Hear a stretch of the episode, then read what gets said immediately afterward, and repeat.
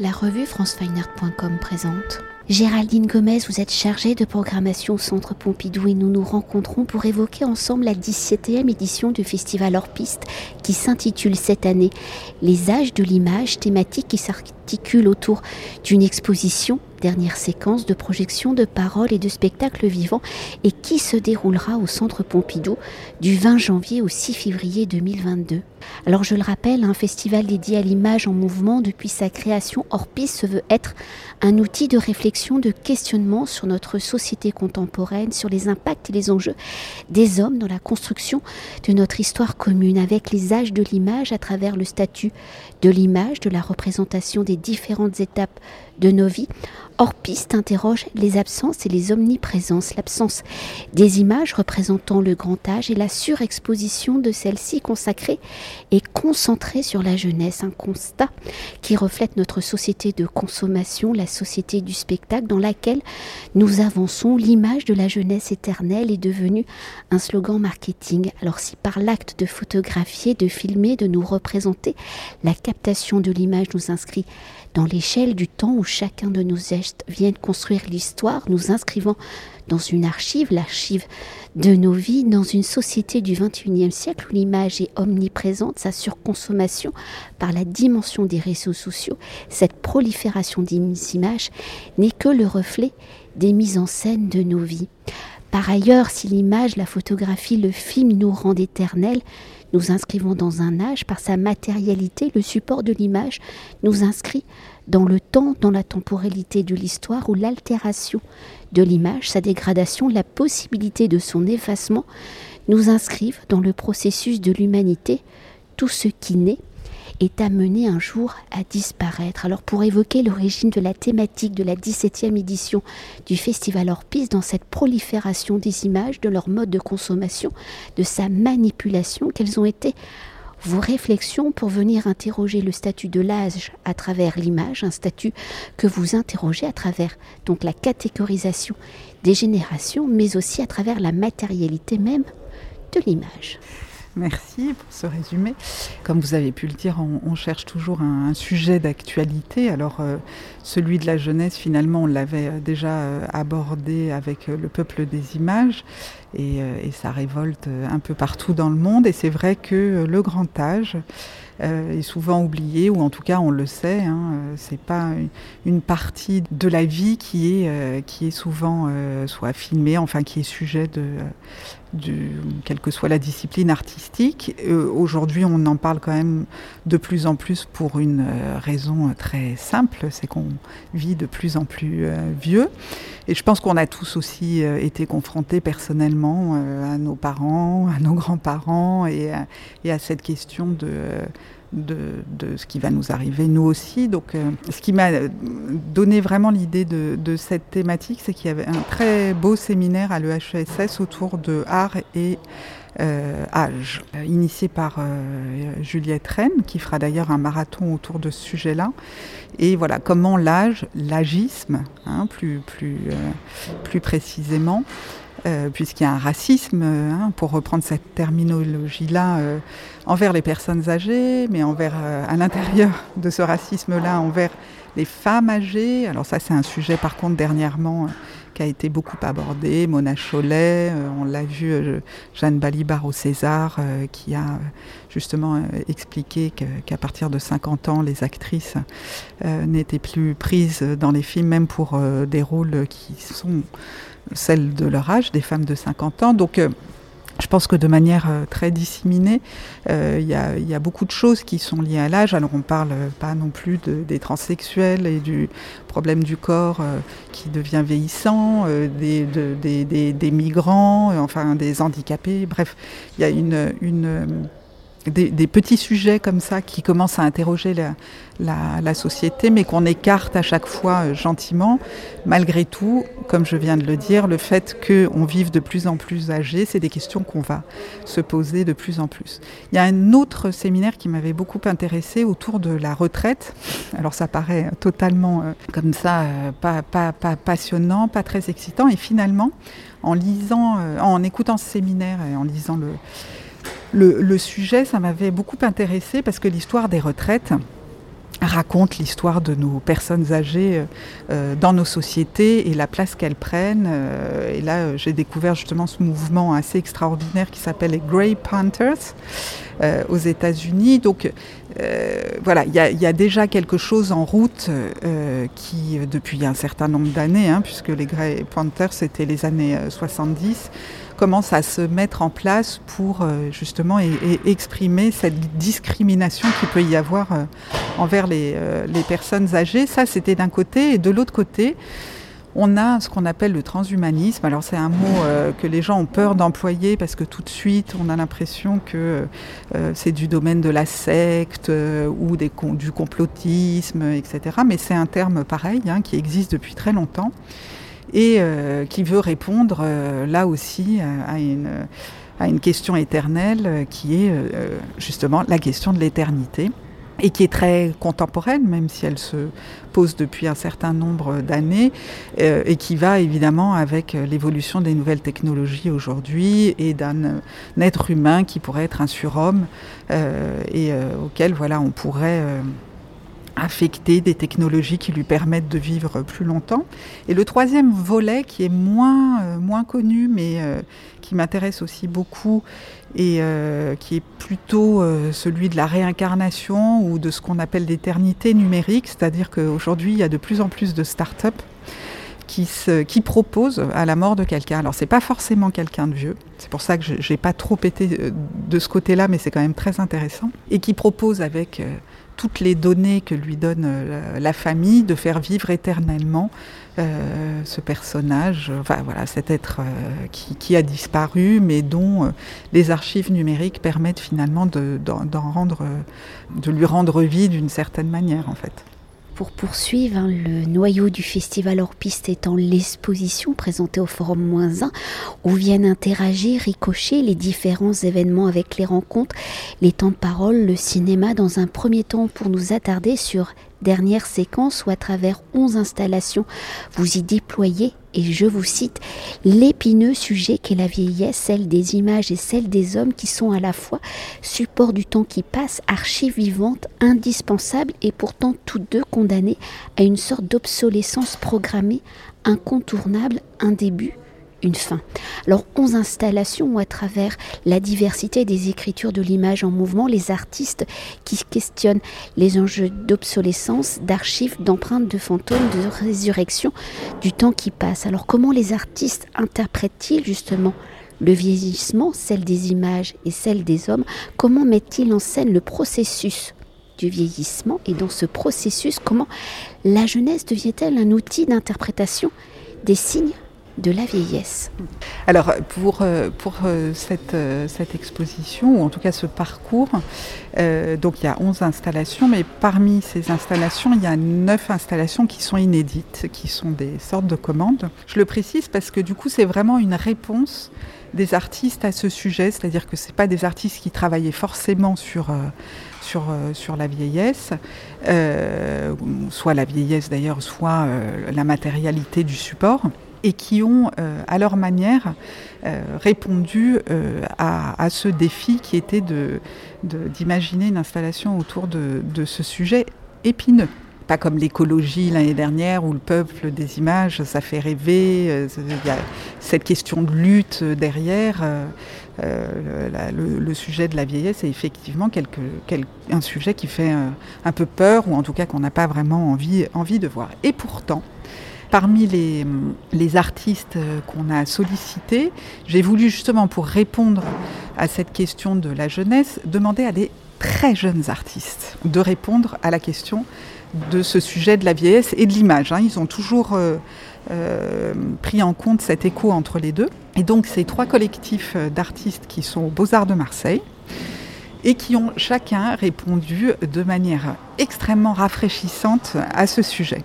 Donc il y a un premier collectif qui, pour travailler justement euh, sur, euh, sur cette histoire du, support, ont travaillé sur le tatouage. Et donc le tatouage, comme euh, à la fois évidemment support d'un, enfin le tatouage qui, définit un au moment où on le fait un message ou un amour, ou enfin on sait, on sait ce qu'est un, tatouage, et qu'est-ce que ce message qui occupe le support qui est la peau d'un être humain. Comment, avec cette peau vieillissante et ce message qui... Est-ce que ce message peut perdurer dans le temps? Donc ils viennent questionner un petit peu cette idée de euh, à la fois le support lui-même, c'est-à-dire comment un tatouage vit à travers le temps jusqu'à la vieillesse. Est-ce que quand on est vieux, on, on, accepte les tatouages qu'on s'est fait jeune et, euh, ce que contient le tatouage lui-même, est-ce qu'on est toujours euh, voilà, en adéquation à ce qu'on s'est fait tatouer ou est-ce qu'on peut se faire tatouer vieux? Qu'est-ce que ça veut dire? Donc eux, ils ont vraiment euh, essayé d'interroger cette idée de peau comme support. Et ça vient en écho avec une œuvre de Bill Morrison, un artiste très installé, hein, dont il y aura d'ailleurs une mini rétrospective pendant le festival, pendant trois jours, organisée par la Cinémathèque du documentaire, et qui lui travaille justement sur l'obsolescence des images et comment le, alors essentiellement de la pellicule, et comment le temps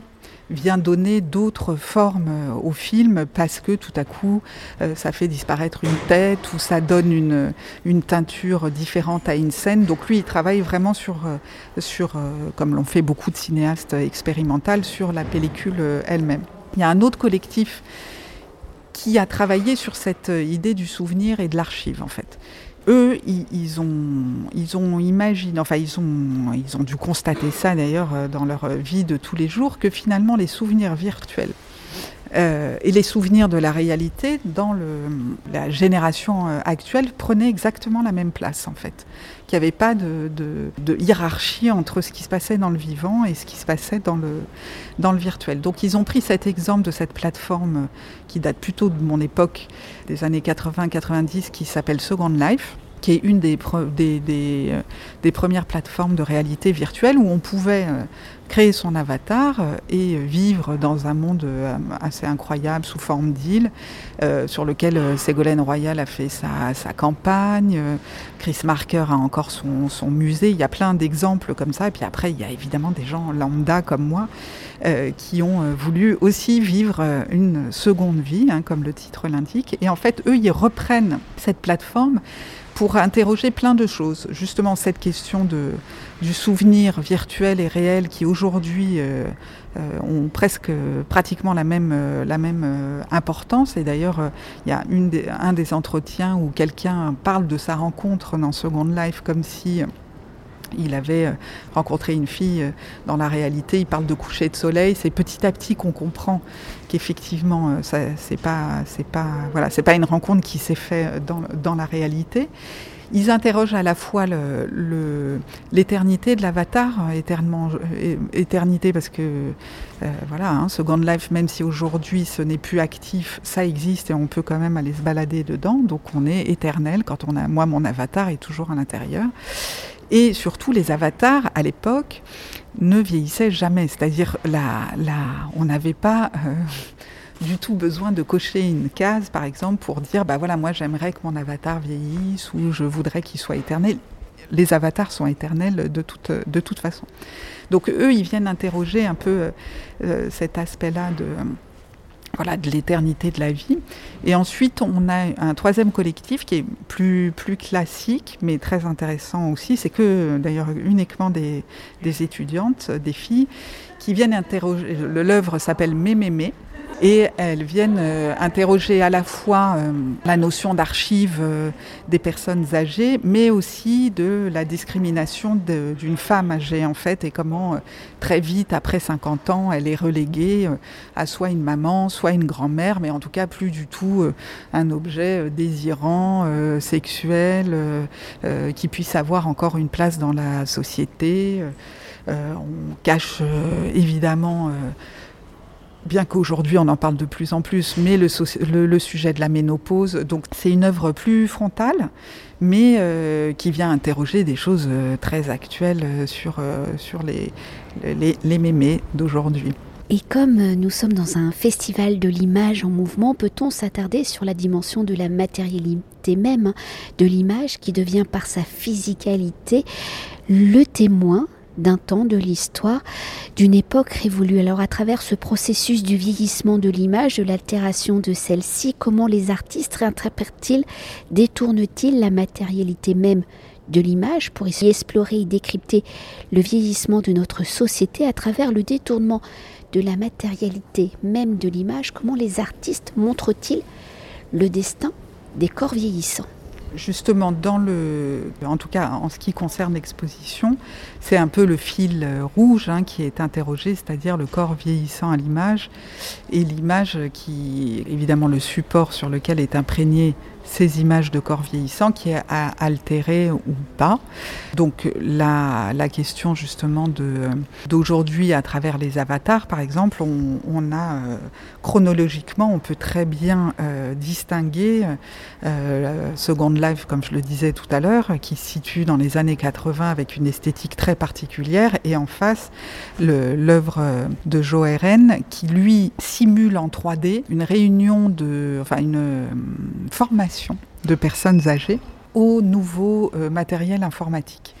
Donc c'est une œuvre à la, fois euh, très, euh, très littérale, parce que vraiment il a, il a filmé et lui l'a transformé en 3D des personnes âgées face à leur ordinateur dans un environnement où ils sont un peu comme ça flottants. Et lui vient questionner euh, évidemment la question du, il faut toujours être dans le coup de l'informatique pour pas perdre le fil de notre société. Et puis toutes ces personnes âgées qui finalement viennent là euh, pour, euh, pour comprendre leur environnement, mais qui n'ont pas du tout envie d'être dans un univers informatique, euh, parce que finalement, ils en ont plus tellement, tellement besoin. Bah, par exemple, quand on confronte ces deux œuvres, on voit la temporalité du temps entre une plateforme des années 80 et des moteurs de 3D euh, aujourd'hui qui euh, rendent,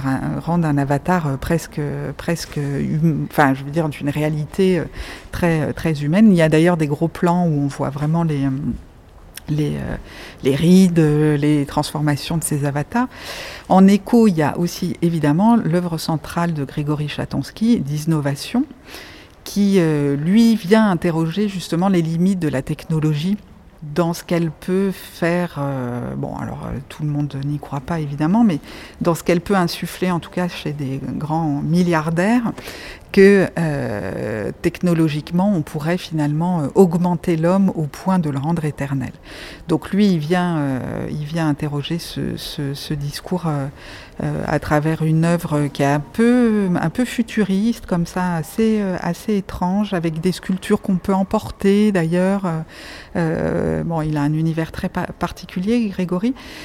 Et euh, lui, il, marque vraiment une touche très contemporaine à ce, sujet euh, aujourd'hui, aussi bien par ce qu'il exploite dans, le contenu de son œuvre que dans sa réalité esthétique. Alors vous l'avez déjà abordé, mais pour évoquer une dimension amenée hein, par la définition même de l'image, qui par la captation d'un événement à un instant T, cet événement figé dans le temps présent pour la mener dans le temps futur et écrire ainsi. L'histoire d'un passé révolu. Alors par cette dimension où l'image permet une possible vie éternelle au regard de la programmation de cette 17e édition d'Orpis, comment abordez-vous, questionnez-vous cette dimension de l'éternité? Comment les artistes s'approprient-ils cette possibilité de vie éternelle? Alors il y a plusieurs euh, angles qui pourraient euh, répondre à cette question, hein, puisqu'on a aussi des programmations en salle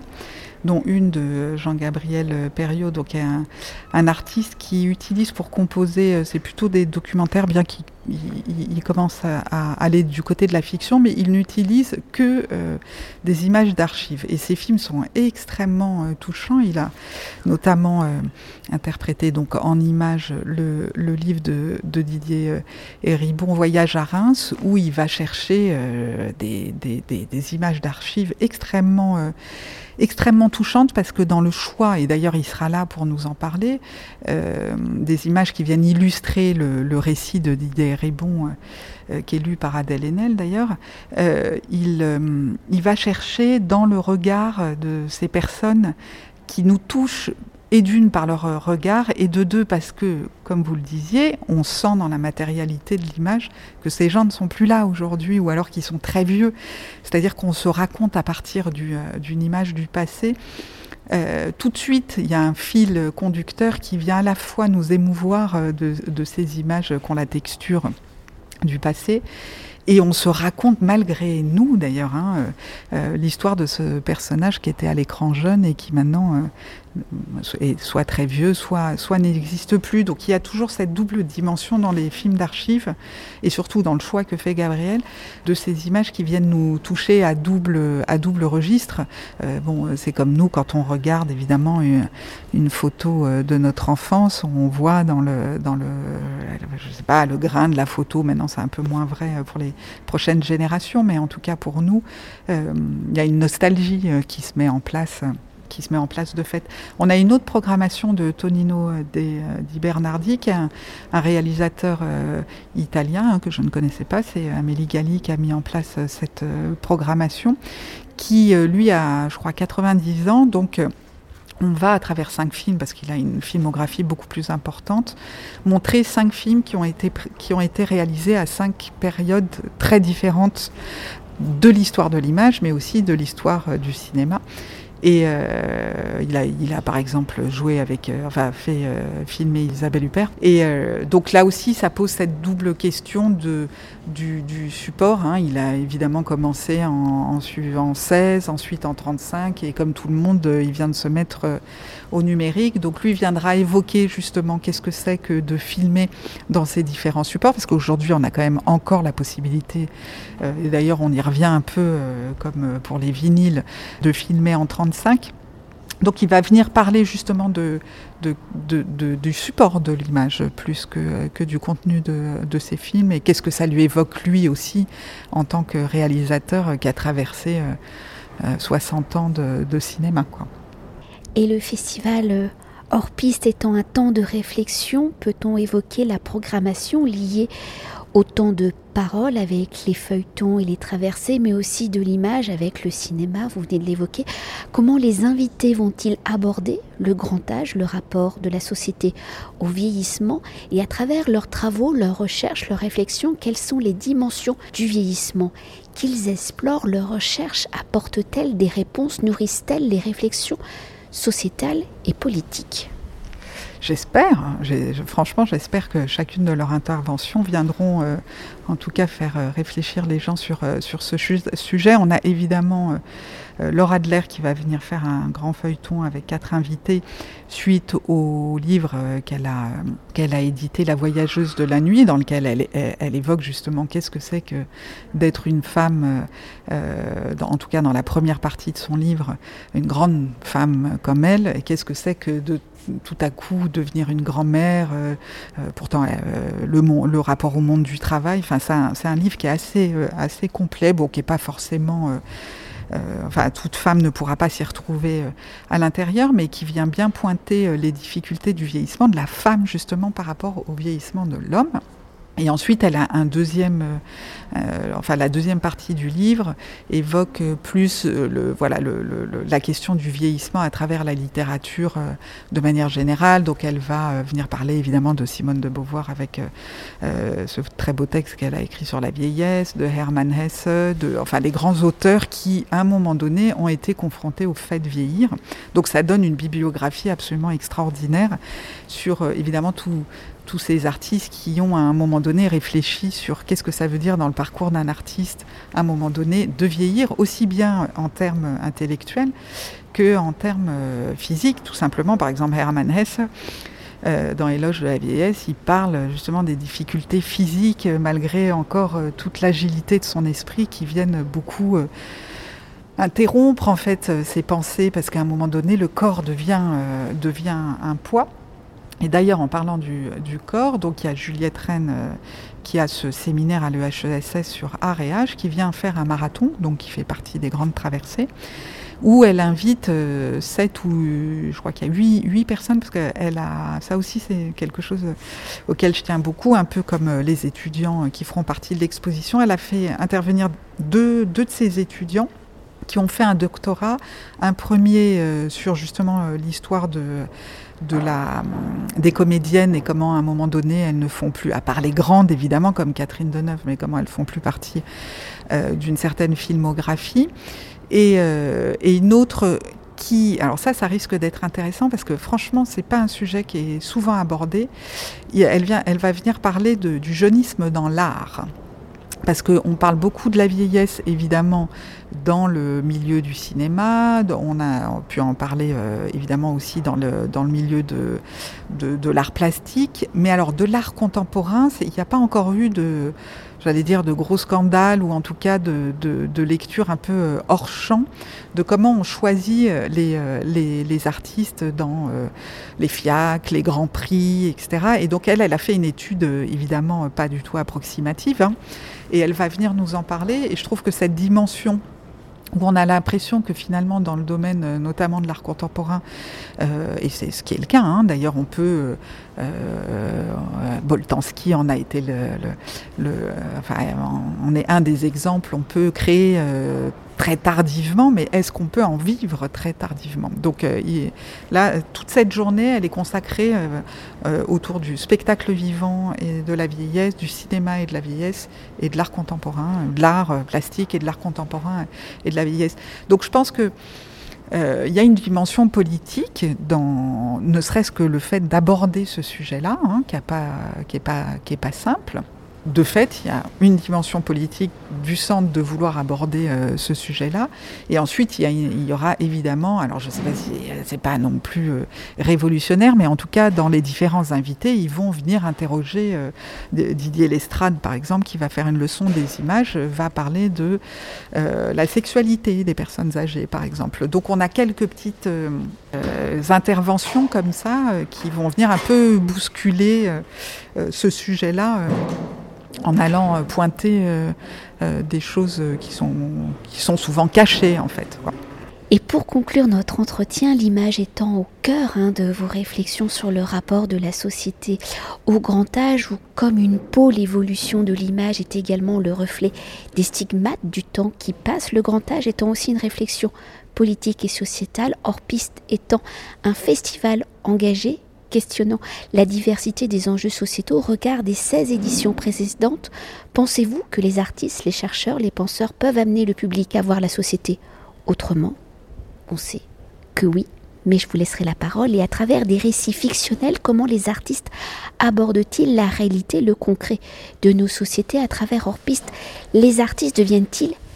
des agitateurs sociétaux? En tout cas, oui, moi, c'est un, peu mon fil de conduite euh, euh, pour Orpi, c'est-à-dire que si je m'adresse justement euh, souvent, alors ce qui n'est pas forcément toujours le cas, hein, Bill Morrison est un artiste très installé, euh, mais euh, le fait de prendre le risque euh, de faire des, des, des, commandes que je découvre finalement euh, vraiment dans leur univers complet au moment d'Orpiste et de m'adresser à, à, alors pas forcément des jeunes hein, artistes, mais en tout cas à des artistes qui vont réfléchir par rapport à, au sujet avec une une œuvre très, très précise. Je, m'adresse à des artistes en particulier parce que je sais qu'ils vont avoir une vision. Euh, alors, pas, euh, enfin, qui, qui, qui, moi je suis pas forcément pour qu'elle soit scandaleuse, mais en tout cas euh, qu'elle puisse déplacer un peu le, euh, un peu le regard, qu'on puisse partir de cet endroit qui est quand même euh, la, je veux dire, la manifestation est entièrement gratuite, hein, donc euh, enfants, euh, jeunes, on est juste à côté de l'espace 13-16. Il y a d'autres événements en dehors d'Orpiste qui ont lieu pendant hors piste et ça j'y tiens beaucoup parce que je trouve que du coup ça fait un mélange de, de public les gens vont descendre donc c'est pour ça que j'ai pas envie de, de, de, de voilà j'aurais pu prendre des œuvres beaucoup plus dures en fait hein, dans ce rapport à la vieillesse et à la mort mais je préfère finalement des œuvres plus plus poétiques même parfois assez il y a des œuvres même drôles hein, celles de Judith Cahen et Massa Eguchi mais qui viennent quand même bousculer interroger, avoir un, un, rapport, euh, j'allais dire, euh, presque, alors sociétal sans doute, mais presque à soi en fait, parce qu'on est tous des personnes vieillissantes. Merci beaucoup. Merci. Cet entretien a été réalisé par franceweiner.com.